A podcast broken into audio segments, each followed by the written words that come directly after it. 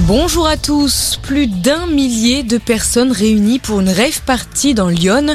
400 voitures ont été comptabilisées. De nombreuses forces de l'ordre sont présentes sur les lieux. Ça se passe dans une ancienne usine désaffectée. Des enceintes ont été allumées vers 3 heures du matin et quelques pétards ont retenti. Nouveau record de cas de Covid-19. 232 000 ont été détectés ces dernières 24 heures selon Santé publique France. Un chiffre élevé en raison des nombreux tests effectués pour les fêtes de fin d'année. Le variant Omicron est de plus désormais majoritaire en France. Situation aussi tendue en Guadeloupe. Le nombre de nouveaux cas a été multiplié par 4 en 4 jours. Les 10-39 ans représentent 65% de ces nouveaux cas. Le taux d'incidence y est désormais de 634 pour 100 000 habitants.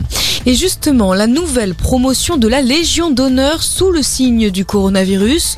Plus de 500 personnalités civiles ont été distinguées et parmi elles, beaucoup sont impliquées dans la lutte contre la pandémie. Il y a le président du conseil scientifique Jean-François Delfrissi et l'ex-ministre de la Santé Agnès Buzyn. Au total, le domaine sanitaire et social représente un peu plus de 15% de la promotion. À l'étranger, ce drame la nuit dernière en Inde, 12 personnes tuées et 13 blessées après une bousculade. Ça s'est produit dans l'un des sanctuaires les plus fréquentés du nord du pays. Les quelques milliers de fidèles étaient rassemblés pour les prières du Nouvel An. Le Premier ministre hindou s'est dit extrêmement attristé par ces pertes. On ne connaît pas encore les raisons de la bousculade. Et puis le rugby, on joue en ce 1er janvier pour la 14e journée du top 14. Deux matchs au programme, dont un alléchant Clermont-Toulouse. Deux formations directement impactées par l'épidémie de coronavirus. Elles n'ont plus joué depuis trois semaines. La photo match reportée en Coupe d'Europe et en championnat.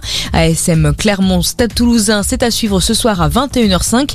Notez qu'avant cela, le Stade français accueillera Perpignan, coup d'envoi à 19h. Voilà pour l'info. Très bonne journée à tous.